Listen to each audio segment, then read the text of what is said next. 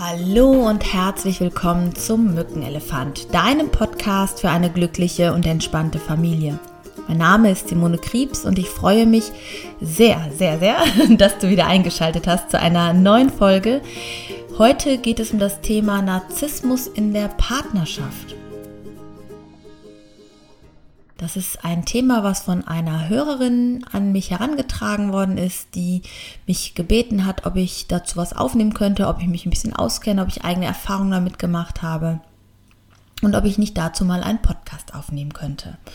Also ganz, ganz herzlichen Dank auch nochmal an dieser Stelle, dass du dieses Thema reingebracht hast, wenn du das gerade hörst und möchte euch auch ähm, die anderen ermutigen, wenn ihr bestimmte Themen habt, die euch interessieren, hinterlasst mir gerne einen Kommentar oder schreibt mir auf Facebook oder Instagram Simone Kriebs Vita Institut oder einfach nur Simone Kriebs.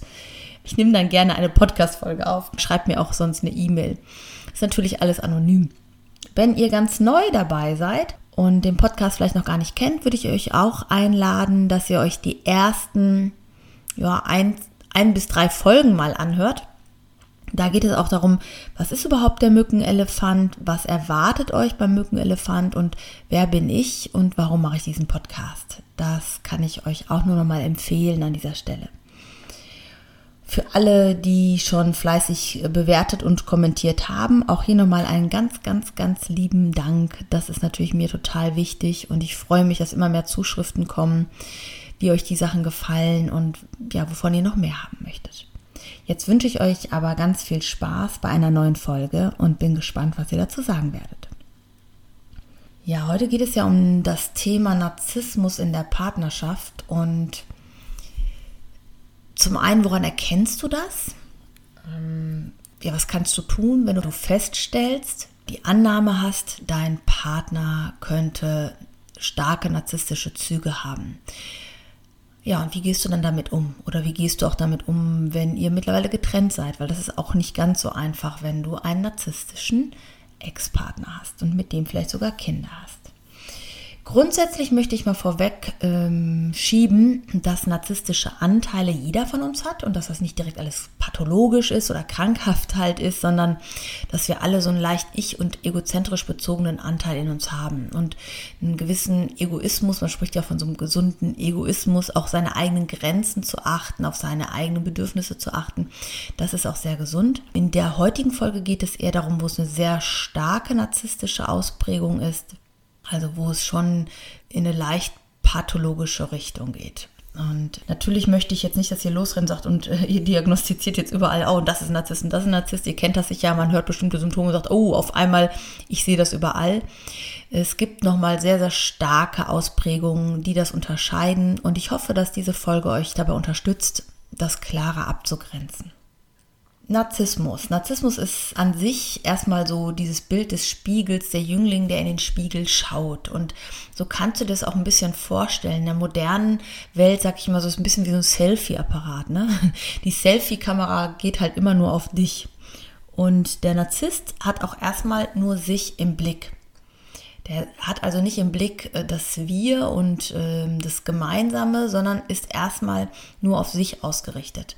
Und in dem Moment, wenn dieser Spiegel so fällt, dass du halt mit ins Bild rutschst, oder dieser Selfie, ne, du bist halt mit auf dem Foto, dann existierst du halt, aber in seiner inneren Wahrnehmung hat der Narzisst ja die Aufmerksamkeit sehr auf sich gerichtet. Und jetzt denkt man da, ja gut, aber in so einen verliebt ich mich ja gar nicht und das kann ja gar nicht sein, das würde ich ja gar nicht machen. Dazu muss man sagen, dass es gerade zu Beginn, wenn du ähm, mit jemandem zusammenkommst oder eine Partnerschaft eingehst, jemanden kennenlernst, dass ähm, der Narzisst erstmal gar nicht so erkennbar ist. Im Gegenteil, das ist äh, sogar am Anfang so, dass du ein bisschen das Gefühl hast, du hast so deinen Traumprinzen, deine Traumprinzessin jetzt gefunden und sie wirken auf den ersten Blick immer sehr, sehr charmant und du hast so das Gefühl, die tragen dich auf Händen und es wird immer wieder betont, wie wichtig du bist und wie anders das mit dir ist und wie toll das mit dir ist. Und im Grunde ist es so ein bisschen eine starke Umgarnung. Sei es jetzt egal von, von einem männlichen Partner oder einem weiblichen Partner. Und du wirst so auf dem Sockel, auf so eine Säule gestellt. Und Was den Narzissten aber auszeichnet, und das kommt so meistens, wenn die so die erste Honeymoon-Phase vorbei ist, dass Narzissten an sich sehr leicht kränkbar sind. Zum Beispiel alles ausdiskutieren, auch wenn du dann sagst, okay, aber das haben wir ja jetzt besprochen und wir sind da vielleicht einfach unterschiedlicher Meinung und du siehst es vielleicht so und ich sehe das vielleicht so, dass ein Narzisst gar nicht so einfach dann sagen kann, okay, wir einigen uns da jetzt, das ist in Ordnung, sondern eher sehr stark auf sein Recht beharren möchte und sagt, nein, meine Version ist aber irgendwie richtiger und besser und ich kann dir auch beweisen, warum und ähm, er möchte in dem Fall auch gewinnen und auch das oder auch sie, ne, dass äh, von der anderen Seite dann in dem Moment die Rückmeldung kommt, ja, das sehe ich genauso wie du. Also dieses Recht haben ist unglaublich ähm, stark ausgeprägt. Und da wird dann zum Teil auch über Sachen diskutiert, dass du dich vielleicht fragst, warum diskutieren wir darüber überhaupt? Das kann doch gar nicht sein und so lange und mit so einer Emotion über so eine Kleinigkeit. Ja, und ähm, der Narzisst hat so ein bisschen den Anspruch, dass alle anderen seine Wünsche und Bedürfnisse erfüllen dürfen und müssen und alle anderen dafür da sind, ihm immer wieder zu sagen, wie toll er ist. Und ist die erste Honeymoon-Phase halt vorbei, dann geht es auch eigentlich relativ schnell in die Phase, wo es darum geht, den Partner zu verunsichern. Das heißt, über dieses Diskutieren, bis du gar nicht mehr weißt, worum geht es eigentlich, ist so ein Schritt, wie ähm, der Narzisst dazu neigt, sein Gegenüber zu verunsichern. Aber es ist auch so, dass er sich grundsätzlich aufwehrt und sein Gegenüber über Manipulation oder emotionale Ausbeutung abwertet. So dass der Partner von dem Narzissten mehr und mehr eigentlich seine, seine Persönlichkeit, seinen Glanz und seine Farbe verliert. Das ist so ein bisschen wie ein Kollege von mir hat immer gesagt, wie so ein Vampir, der den anderen so ein bisschen aussaugt, der von der Energie der anderen lebt und durch die Abwertung der anderen sich selbst halt aufwertet. Und das macht er auf ganz unterschiedliche Arten und Weisen. Zum Beispiel, dass ähm, er ziemlich genau weiß, dein Partner oder deine Partnerin, welche Knöpfe dich besonders verletzen und wie er die drücken kann. Und zum Teil ist es auch so geschickt, dass er im Außen erstmal äh, als Partner sehr charmant und, und entspannt rüberkommt, aber genau weiß, welche kleinen Anmerkungen und Anekdoten man dem Partner sagen muss, dass der auf 180 ist. Ne? Also ich war selber mal mit einem ähm, Menschen zusammen, der sehr starke narzisstische Ausprägungen hatte. Und es war halt mit der Zeit wirklich so, dass ich mich selbst überhaupt nicht mehr erkannt hatte.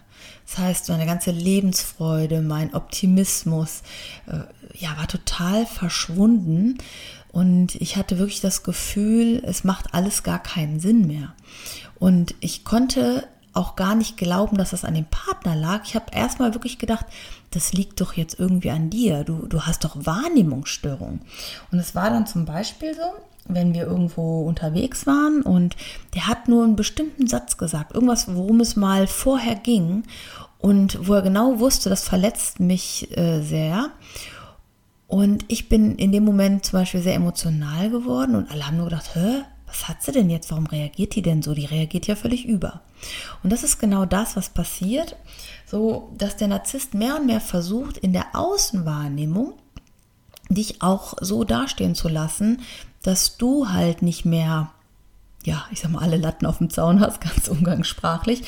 Und dass es so immer darum geht, dich vor anderen auch abzuwerten und sich selber aufzuwerten. Zum Teil ist es halt äh, sehr ausgeprägt, dass die anderen wirklich denken, wie geht er mit der um? Aber zum Teil ist es halt auch so geschickt, dass die anderen gar nicht richtig mitbekommen, wie subtil das läuft. Im Grunde ist es so, das war etwas, was ich zum Beispiel auch an mir festgestellt habe damals. Ich habe dann immer versucht, des lieben Friedenswillens ähm, ja, auf bestimmte nicht, Dinge nicht mehr einzugehen, dem anderen Recht zu geben oder sich zurückzuziehen und zu sagen, ja, ja, okay, ähm, aber das äh, Interessante ist, dass es dem Narzissten ja nicht um den lieben Frieden willen geht. Er braucht ja genau diesen Reiz und diese Bestätigung und diese eigene Aufwertung. Er hört ja damit nicht auf.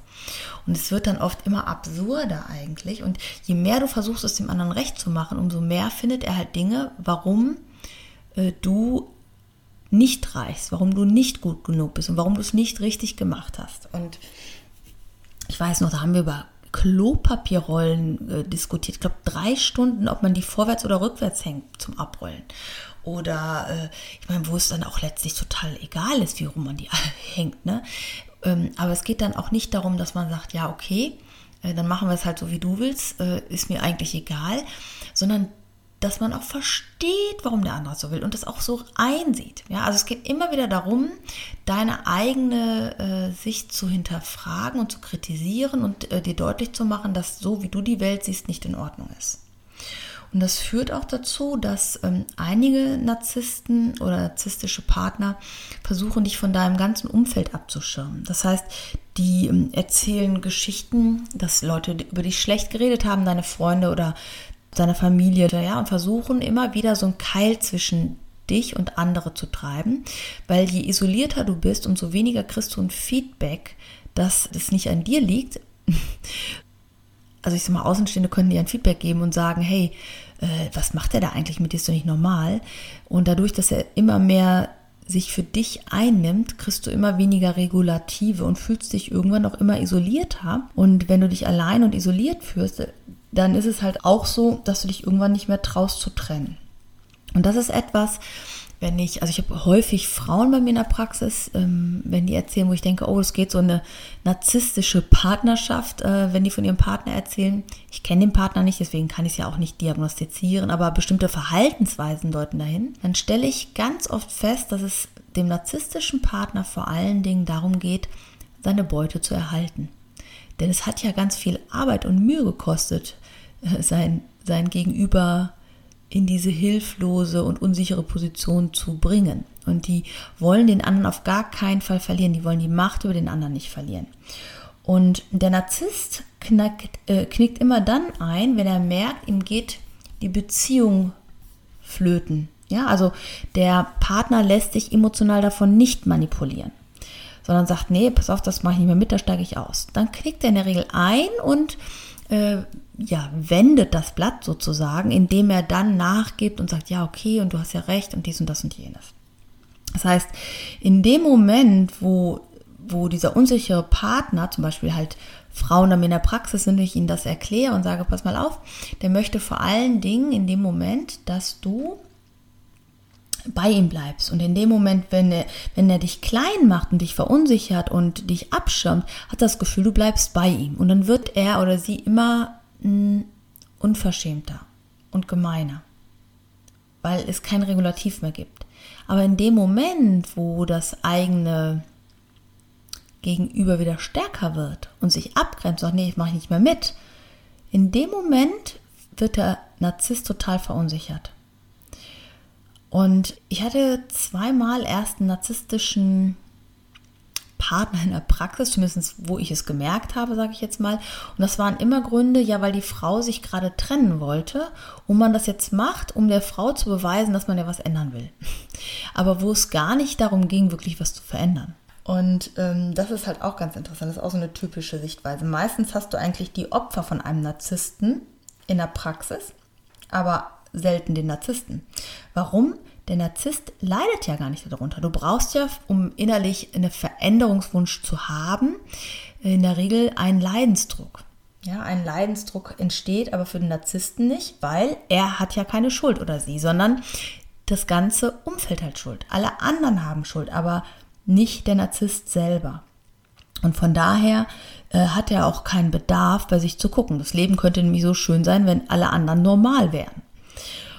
Und das ist halt so, dass ich nach dieser Partnerschaft, ich hatte mich dann irgendwann getrennt. Und zwar, als ich für mich wirklich gemerkt habe, also ich weine nur noch, ich bin total gereizt, ich bin, also ich habe gar keine Lebensfreude mehr, dass ich wirklich gemerkt habe, also entweder gehe ich jetzt da drauf bei innerlich oder ich trenne mich. Und hatte dann die Kraft gefunden, mich zu trennen und auch wirklich einen Schlussstrich zu ziehen, weil es ist häufig auch so, dass du so On-Off-Beziehungen hast mit so einem narzisstischen Partner, ne? weil der verspricht dir dann wieder, alles wird gut und das war ja gar nicht so gemeint und jetzt sieht er alles ein und alles wird anders. Und dann lässt du dich halt vielleicht wieder drauf ein und dann geht das gleiche Spiel halt wieder von vorne los. Es ändert sich eigentlich nicht, weil der Narzisst es ja gar nicht so ändern kann einfach. Das ist ja klar, ich will nicht für jeden meine Hand ins Feuer legen, aber das ist das, was ich halt sehr, sehr häufig erlebe in, in der Praxis und in der Arbeit ähm, mit Paaren auch, wenn das passiert. Ja, und ähm, als ich das dann geschafft hatte, war es dann eigentlich so, ähm, dass du in dem Moment, wenn du wirklich aussteigst aus diesem Spiel und der Narzisst dann merkt, er hat keine Schnitte mehr, dass die auch wirklich richtig gemein werden können. Und auch gucken, wie können sie dich emotional noch in ihren Zwängen halten. Und ähm, entweder, wenn ihr keine Verbindungen mehr habt, kann es sein, dass er nach einiger Zeit aufhört und sich ein neues Opfer sucht, so nach dem Motto, ne, und sagt, okay, bei wem kann ich jetzt eher wieder andocken? Aber wenn ihr jetzt auf irgendwelchem Grunde noch verbunden seid, versuchen sie euch halt auch irgendwie weiter zu manipulieren, weil der Gewinn ist halt die Macht über deine Emotionen. Und deswegen ist es für mich auch das, was ich bisher so weiß äh, oder wie ich damit arbeite, mir immer wichtig, den Opfer oder die Opfer zu stärken, sich davon nicht mehr einschüchtern zu lassen und mm, ihnen die emotionale Macht zu entziehen, weil das ist das Einzige, wie du den Narzissten ja letztlich das Futter nimmst, sage ich jetzt einfach mal so, den, den, Nährstoff nimmst, ja, der nährt sich halt davon, dass er dich klein macht. Äh, wenn das nicht mehr funktioniert, wirst du uninteressant irgendwann. Der Narzisst sucht sich ja auch nicht jeden aus, das ist ja auch interessant, ne? Und in dem Moment, wenn du uninteressant wirst, sucht er sich halt etwas anderes oder jemand anderes. Und äh, während du aber noch interessant bist, weil das doch immer geklappt hat und man noch weiter probieren möchte, dass du da in dieser Rolle gehalten wirst, ist es halt schon so, dass richtig fiese Sachen passieren können. Äh, eine Freundin von mir, die hat sich getrennt und hat auch einen stark narzisstischen Partner, der dann äh, wirklich ihren Facebook-Account gehackt hat und ganz fiese Sachen online gestellt hat, auch über ihren Arbeitgeber und das war richtig krass und äh, sowas kann dann halt schon mal passieren. Und es geht halt, wie gesagt, immer nur um deine Emotionen. Das heißt, nimm dann alle rechtlichen Sachen wahr, nimm das wahr, was du machen musst, aber versuche dem Narzissten nicht mehr die Genugtuung zu gehen, dass er dich emotional erreicht. Das kann ich eigentlich immer nur empfehlen an der Stelle. Ja, und ansonsten äh, halte den Kontakt vor allen Dingen, auch wenn du das, das Gefühl hast, du hast jetzt so einen Partner an deiner Seite, der dich so isoliert hat, der einen Keil dazwischen getrieben hat, dann versuch erstmal selber Kraft zu tanken, indem du Kontakt wieder aufnimmst zur Außenwelt, dass du dir wieder Verbündete suchst, Menschen, die dich stärken, die dir Kraft geben, die dir Halt geben. Und ähm, was auch noch vielleicht wichtig ist, so dass du dir selber klar machst, dass dich erstmal keine Schuld trifft in dem Sinne. Ne? Also oft ist so, ja, ich habe das ja auch mitgemacht, ich hätte das doch auch früher merken können. Das ist oft so ein schleichender Prozess, dass du das anfangs überhaupt nicht merkst und nach und nach immer mehr er erlebst und erfährst, was da passiert. Und dann ist es meistens schon ja so weit vorangeschritten, dass du selber gar nicht mehr dich so gut alleine rausmanövrieren kannst. Ne? Das ist dann meistens schon in einem ziemlich fortgeschrittenen Stadium. Ja, also guck, dass du Außenkontakte hast und guck, dass du dich sauber aufstellst, dass ähm, du ähm, auch schriftliche Sachen immer festhältst, ne? auch Sachen, die der Narzisst dir schreibt während der Trennung oder sowas, dass du sowas immer aufhebst kopierst, das wirst du meistens nochmal brauchen können, da die ja so sehr ich-bezogen sind und sehr egozentrisch, ist es halt auch so, dass sie ganz oft wirklich dumme Sachen machen, muss man jetzt einfach mal so sagen, die sie ja selber eigentlich letztlich irgendwann mh, hm, reinreiten weil sie in dem Moment einfach nur sich selbst im Blick haben und wie sie dich, äh, wie sie dir schaden können und gar nicht die längeren Folgen, Konsequenzen manchmal äh, absehen. Da sind sie so ein bisschen wie in so einem Rausch in dem Moment und das kann dir natürlich langfristig in die Karten spielen. Und das ist natürlich nicht schön, aber ich kann dir immer sagen, es geht vorbei, es hört irgendwann auf und ähm, je klarer du bist, umso schneller hört es auch eigentlich letztlich auf und versuch möglichst keine Diskussion, keine Versprechung einzugehen, sondern wirklich einfach ähm, dich rauszuziehen aus dieser Beziehung und für diese Beziehung nicht mehr zur Verfügung zu stehen, dann, wenn es so ist. Ähm, wenn Kinder mit im Spiel sind, dann wird auch manchmal versucht, über die Kinder zu manipulieren, ähm, weil letztlich, wenn man an dich nicht mehr herankommt emotional, dann kommt man aber über die Kinder an dich ran vielleicht.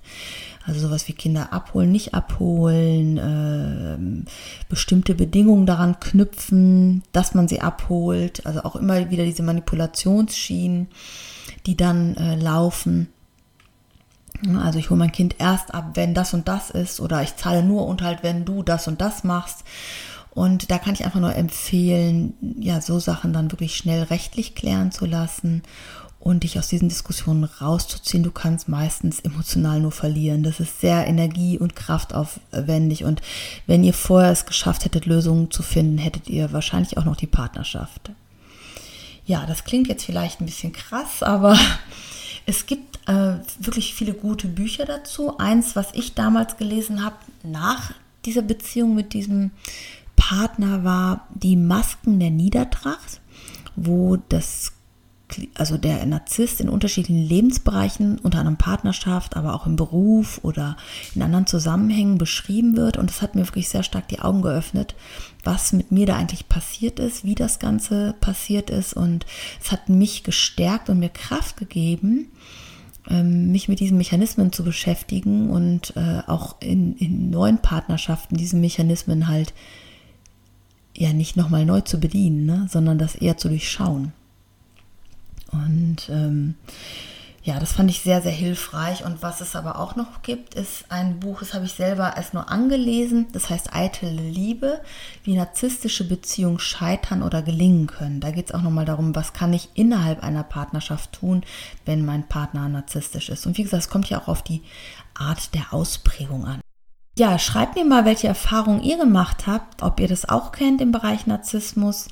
Seht das mal nicht als Fachfolge an, sondern so als so ein bisschen eigenes Nähkästchen und zum Teil Erfahrungen aus meiner Praxis, wie ich damit umgehe. Und ich bin sehr gespannt, ob ihr viel mitnehmen konntet aus der Folge, ob ihr nochmal Anregungen hattet und ich freue mich, von euch zu lesen und zu hören.